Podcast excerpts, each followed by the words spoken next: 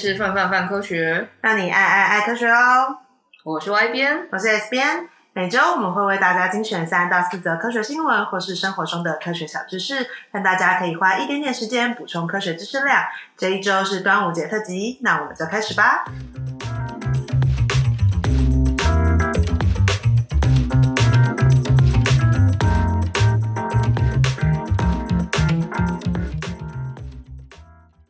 说到端午节，最近天气非常非常热啊。然后有一句闽南话的谚语叫做“我家狗的这掌话给我们刚放”，请大家就是原谅一下我的破台语。好，那它意思其实是指就是端午节还没有吃粽子前啊，先不要把呃冬衣跟棉被收起来。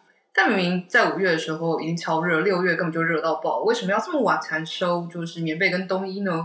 那这样的说法到底有没有什么根据呢？我们能不能从气象统计或是科学角度来看这个说法呢？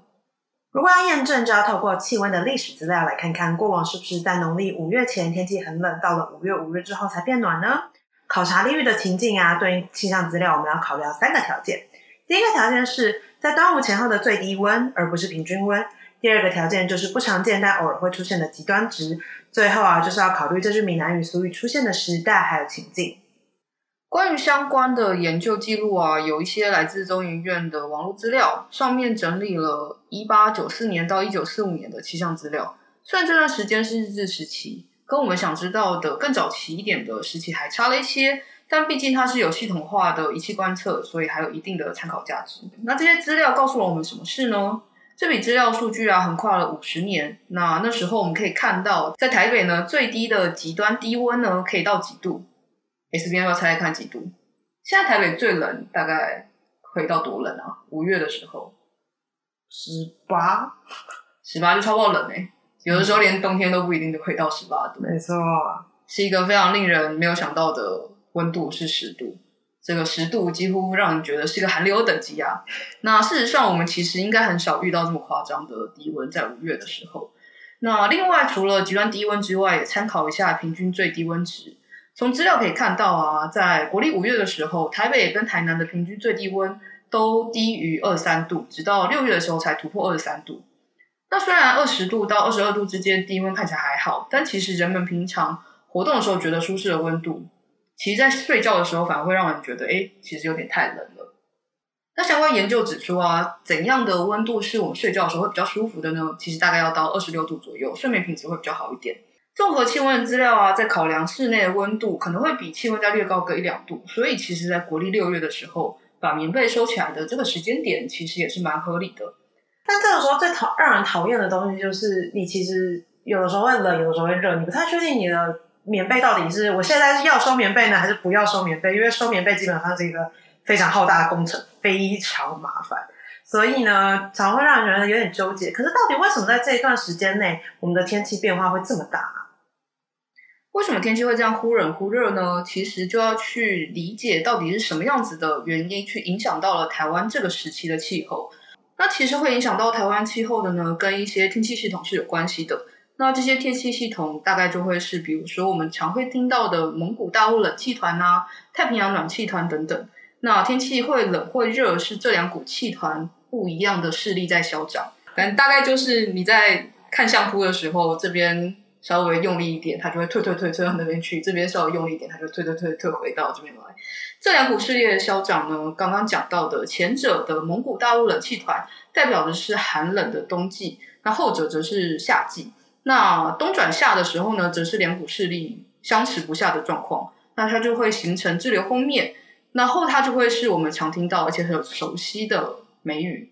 那季节变化、气团势力的消长啊，它不是线性的过程，不是就是哎今天比较热，后天更热，大后天更热。那无论是增加或减弱呢，其实都是一波一波的循环。所以即使是梅雨季啊，虽然整体的趋势是升温。也有可能因为冷气团的势力忽高忽低啊，偶尔会有锋面通过后，然后让气温降低的现象。同样的概念呢、那在春天要入夏的时候会有这样的状况，那在秋天要入冬的时候，其实也会有哎突然变得好热的秋老虎的天气形态。所以因为天气会随着不同的冷气团的状态而忽冷忽热，那真的就那么刚好五月五过完端午节之后，我们就可以立马把冬被收起来了吗？嗯，到底能不能够这么刚好呢？端午的日期呢，主要是看阴历。对于气候的准确度和可用性啊，其实不如太阳历来的这么准确。大致上啊，农历的五月五号大多在国历的六月初，所以啊，可以对应到的节气其实是芒种，也就是国历的六月五号到六月七号之间。不过，与其说是芒种过完再收棉被，让大家记得吃完粽子就要收棉被，可能还比较好记。那以经验来说呢，最实用的方法或许还是洋葱式的穿衣法，在里面要穿短袖，是天气预报多加一些长袖啊或薄外套之类的。可能可以比较应对温度不定的状况哦。比如说啊，那时候我们呃上礼拜的时候，我们去嘉义看日环食，然后因为就是要看太阳，所以就会一直晒到太阳。然后在一直晒到太阳又要一直走的时候，你就会觉得哎呦自己会不会中暑？不知道大家有没有看日环食？我没有去看。对呀、啊，我们一群人去看就会觉得天哪，像大学毕业旅行之类的，就会觉得很开心。嗯，然后在一路上啊，就在行走的过程中，就外边就有自备。就是生理时钟，它大概五到十分钟，它就会提醒大家说：“哎，要喝水喽，记得要喝水，要补充水分，要不要装水啊？”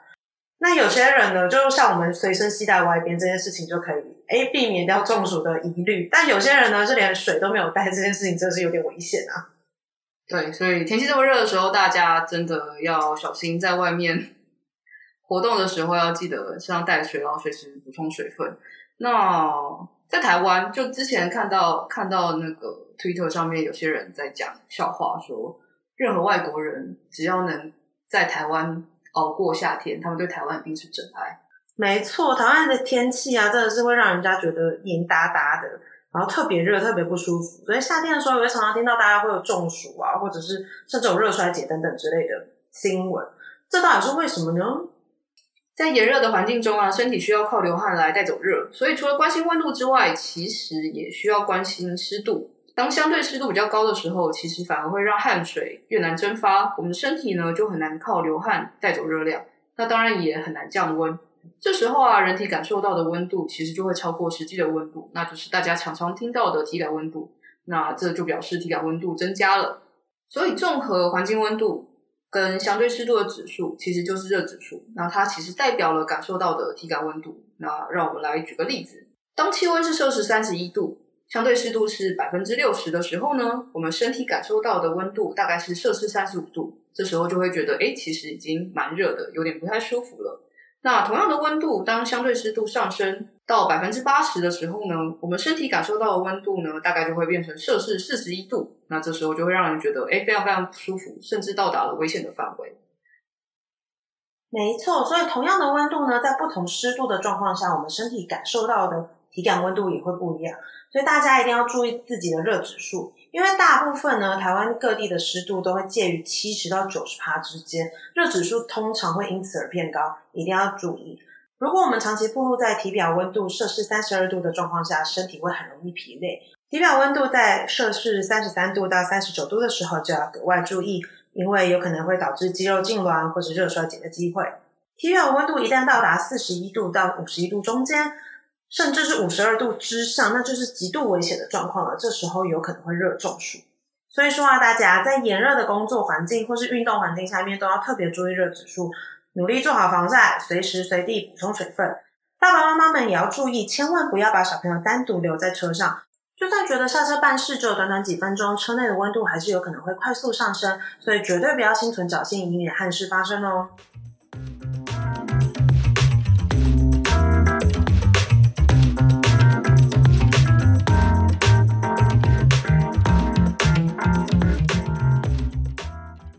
端午节啊，除了天气变暖，让人觉得非常热之外，也会有很多的虫虫大军出来活动了。蚊虫变多，蛇类也可能会出没，让人觉得很害怕。那古时候啊，就有端午驱五毒的这种习俗，要请大家在端午这天呢，整理环境，挂上菖蒲、艾草还有榕树叶，驱除环境附近的虫蛇、蜈蚣等等，避免危害。像小时候啊，在这个时候，妈妈真的就会去市场采买一些菖蒲啊跟艾草，然后挂在门上。外边小时候会有这样子的习俗吗？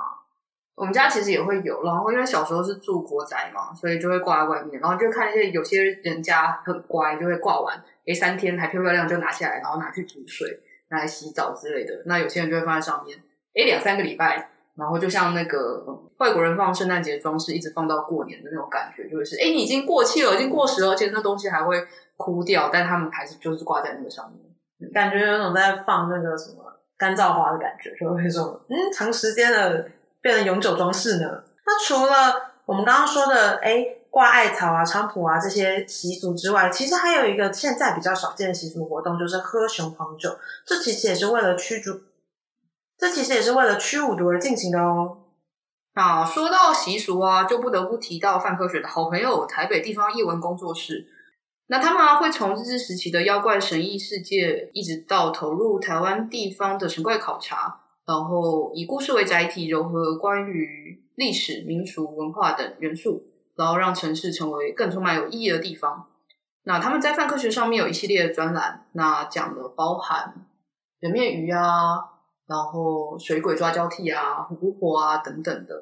那除了在网站上有专栏之外，也有很多题目，我们后来拿来做成科学布袋戏。所以如果大家有兴趣的话，可以看专栏，也可以看我们的 YouTube 频道。不过现在应该很少人会喝雄黄酒吧？外面有喝过雄黄酒吗？完全没有。嗯，不过我们应该是从小啊就常会听过关于雄黄酒的故事。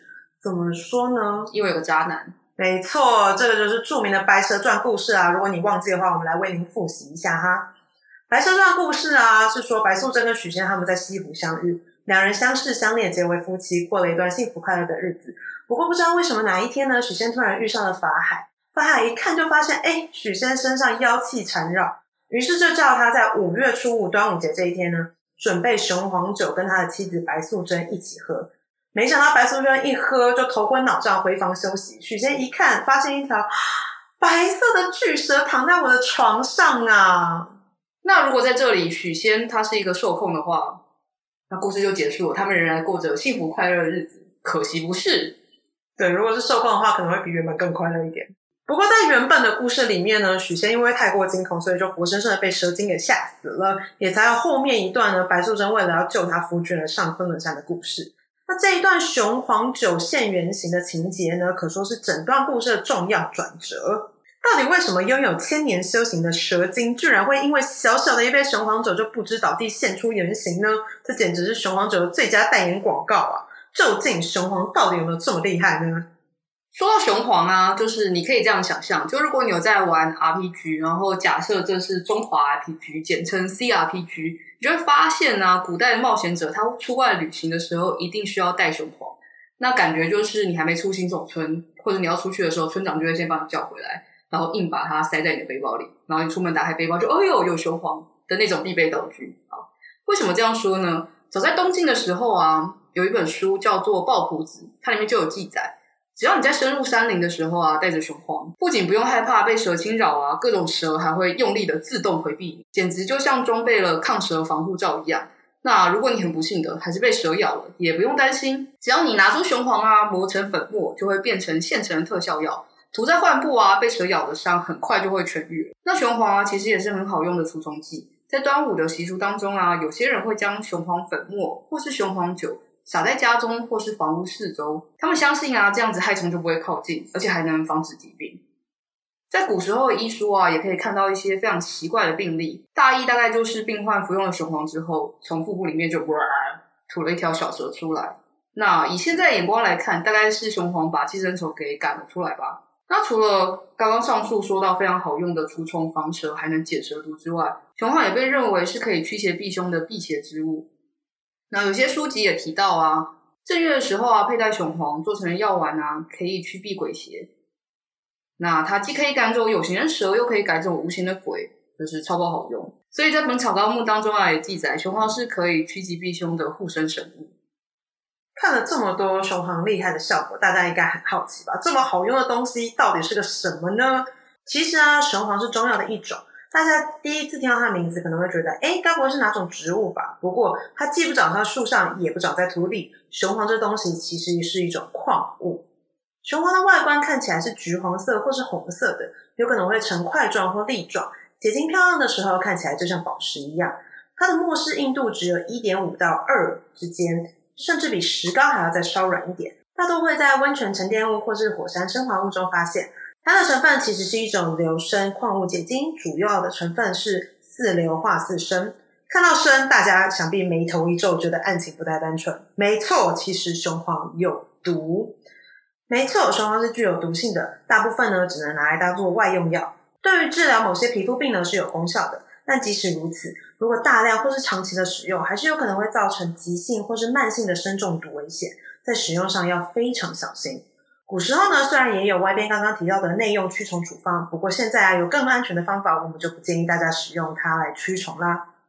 那雄黄真的能够驱蛇吗？嗯，这种说法有没有根据呢？我们来请外边为我们解释一下。雄黄真的能驱蛇吗？哎呀，很遗憾。雄黄防蛇的说法啊，是一则没有科学实证的传言，更别提驱鬼辟邪的都市传说了。没有受过中医训练一般人啊，实在是不建议自行使用雄黄。一来啊，是根本抓不准安全剂量；二来是你其实也不知道要怎么处理，很可能会造成危险。举例来说，雄黄不能高温加热，因为雄黄加热到了一定温度之后会氧化，有可能会生成三氧化二砷，也就是大名鼎鼎杀人灭口必备良药砒霜啊。虽说如此，其实大家也不用太过惊慌了。就是我们都知道剂量决定毒性嘛，所以雄黄虽然有毒性，但是只要剂量恰当，也是很安全的药物。现在还有一些药品的成分当中，其实是含有雄黄的，只要遵从中医师的医嘱，不至于太危险。不过端午节你要喝雄黄酒吗？那还不如喝凉凉的啤酒吧。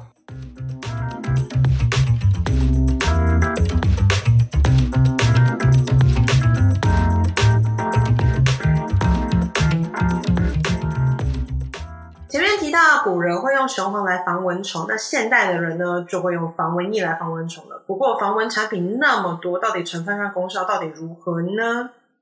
目前在研究上被公认有效的成分总共有四种，分别是敌避、派卡瑞丁、伊莫宁以及避安迪。那市售的防蚊产品呢，常常声称说：“哎，我里面没有敌避哦，啊，那你。”里面就没有用哦，因为卫福部其实有核可，敌避跟派卡瑞丁呢，这两种成分是有效而且安全可以防蚊的。那至于要怎么使用呢？防蚊液当然是不能乱乱用啦。我们来请外边为大家介绍一下，应该要怎么用才会比较好呢？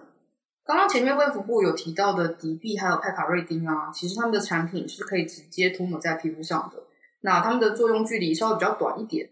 那现在大家也很常听到的防蚊贴片啊，跟手环这些产品啊，听起来就很强，好像开了 AT 立场，可以凌空涵盖很大的保护范围。那如果他们含有我们刚刚介绍的有效成分的话，是有机会达到这样子 AT 立场的效果吗？嗯，其实应该是蛮难的，因为其实啊，呃，包含贴片、手环、扣环这些设计，跟他们离人体稍微远一点，他们很容易受到周遭环境的干扰。那如果一旦被周遭环境干扰到的话，贴片、手环、扣环这些设计啊，其实会让刚刚上述所说的那些有效成分很容易受到环境的干扰，那它们的效果就没有那么好了。那使用防蚊液啊，也要注意一些事项。刚刚有说可以涂抹在皮肤上面，但避免沾染到就是眼睛、口腔等的部位。那涂在衣物上面，大概大抵就没有什么效用了。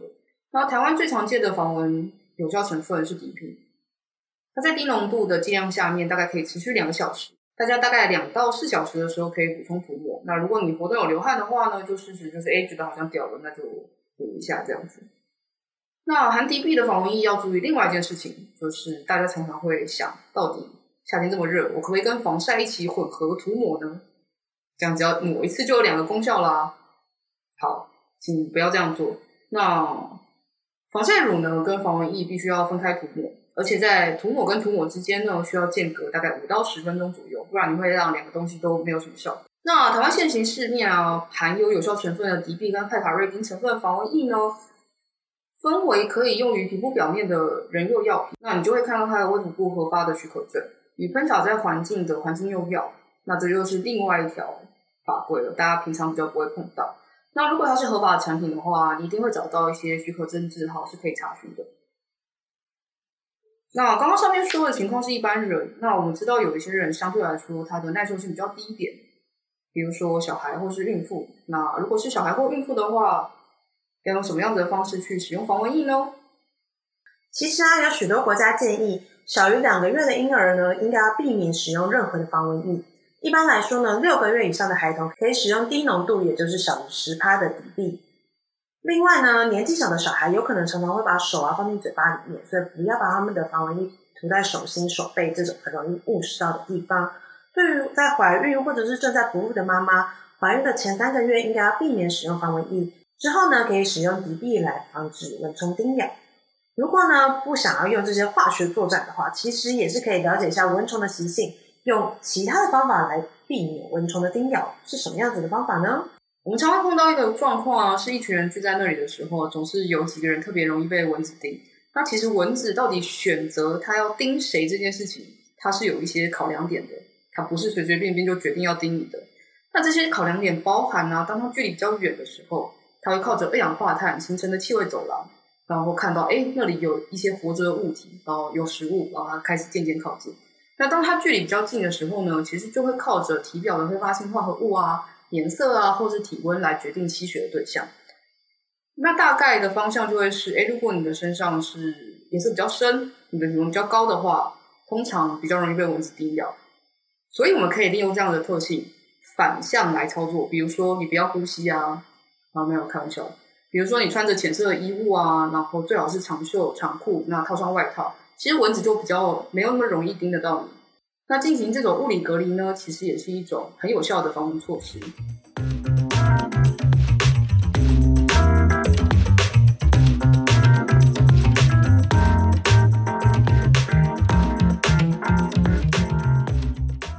那既然蚊子吃饱了，那接下来就换人啦。那说到端午节啊，绝对不能不提到食物，那当然就是粽子。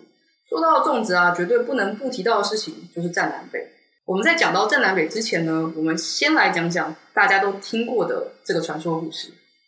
大家一定都有听过这个传说：当年屈原投江自尽之后，爱戴屈原的楚国百姓不忍他的尸体被啃食，于是就用竹叶把米饭包成粽子，投到水里面去喂鱼虾。久而久之，就演变成了端午节吃粽子的习俗。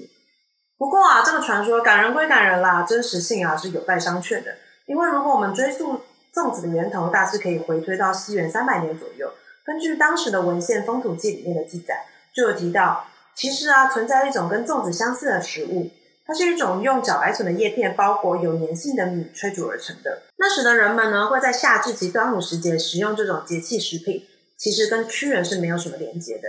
也就是说，屈原跟粽子之间那千丝万缕的关系，说不定呢，是后人穿凿附会出来的呢。但对我来讲的话，我就觉得，嗯，我不太在乎屈原，嗯，我也不太在乎 别的东西，我比较在乎我要吃到粽子本人。那你有特别喜欢吃南粽或北粽吗？这就是有趣的地方，因为我基本上分不太出来南粽跟北粽。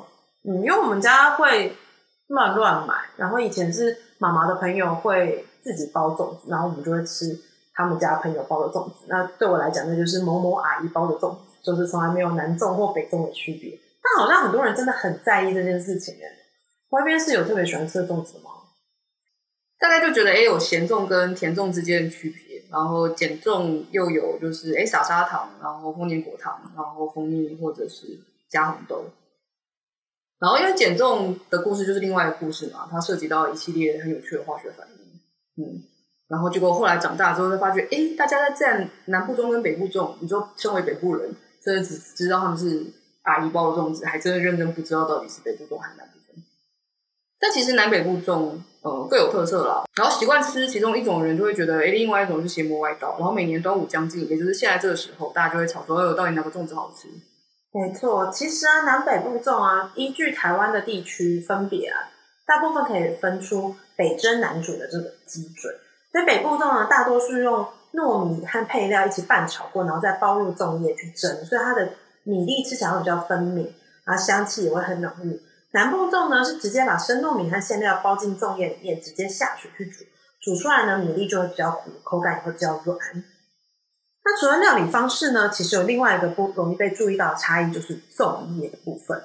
相信大家在吃粽子的时候，多少都会注意到，北部粽呢会包在浅棕色的粽叶里，南部粽的粽叶呢颜色则是偏绿。两种香气啊，闻起来也不一样，材质摸起来也不太相同。难道是因为它们来自不同的族群吗？诶，还真的是没错。如果细细的剖析下去，会发现它们的差异可不只是来自不同族种这样而已哦。南部粽啊，南部粽的包材比较常使用的是麻竹的叶子，它的外表呢偏绿色，质地比较软，表面啊也细致光滑。在平行叶脉之中，可以发现比较粗的中央主脉，这就是叶片中的叶身部分。至于北部粽呢，它那样子淡褐色、有点深色斑点的粽叶，则是来自桂竹，质地比较厚、比较韧。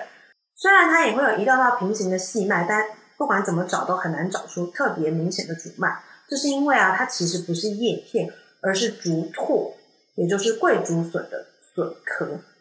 拓这个字呢，就是上面有个竹部，下面是选择的择。所谓的竹拓呢，是由叶片特化而成的，用来保护竹子新生枝条的构造。这些竹拓呢，在枝条生长完成之后呢，一般都会干燥脱落。那桂竹拓呢，宽大坚韧，是非常好的天然包材，而且用处非常多啊。不只能够拿来包粽子，就连农村常见的斗笠啊，不少也是用桂竹拓一片片编织而成的。至于桂竹叶真正的叶身呢，大小通常是六到十八公分长，如果要拿来包粽子啊，实在是太小了。为什么他们包的叶子会有这样的差异呢？其实还是要回到战南北最核心的地方，也就是他们的料理方式。刚刚我们说啊，南部粽以水烹煮，表示你的粽体就会比较软糊，所以采用表面比较平滑、比较不容易粘黏的麻竹叶呢，在食用的时候才会让粽体跟粽叶分离，而不会打开就是一个软烂的米糕。那桂竹拓呢，它的质地比较凹凸不平，所以容易与粽体粘在一块。不过以蒸煮方式烹调的北部粽啊，粽体的糯米本来就粒粒分明，所以本来就不怕粘黏，所以使用贵族拓就还算合适。那两种材料到底有没有优劣呢？其实没有啦，那就跟北部粽、跟南部粽还有中部粽一样，就是各有各的特色跟专长。那大家就挑自己喜欢吃的粽子就好了。好，虽然逻辑上是这样，但我们也知道，就是逻辑归逻辑，情感归情感。那各自的拥护者当然还是忍不住想要出来讲些话。那接下来连假，大家就会开始准备要吃粽子啦。那这场立体勇饭跟三角米糕的战争呢，看来应该会在明年每年继续持续下去吧。没错，连假就是要吃粽子。那现在也知道很多朋友啊，都已经准备好连假出游的计划了。要提醒大家，一定要注意社交安全距离，室内一点五公尺，室外一公尺，口罩要戴好，酒精要记得。另外也要提醒大家的是啊，我们的泛科幻讲到六月三十号的中午十二点截止。所以呢，连假如果不想出门的话，也可以待在家里写稿哦。只要简单的写一万两千字，就可以来投稿范科幻奖喽。以上就是我们本集范范范科学的节目内容。如果你喜欢这个频道，觉得有收获的话，欢迎订阅我们的频道。另外，也可以在 FB、IG 和 YouTube 上面找到我们，只要搜寻范科学就可以喽。如果有任何建议，也欢迎大家留言跟我们分享你的想法，或是告诉我们你想要听的主题。那我们下集见，拜拜。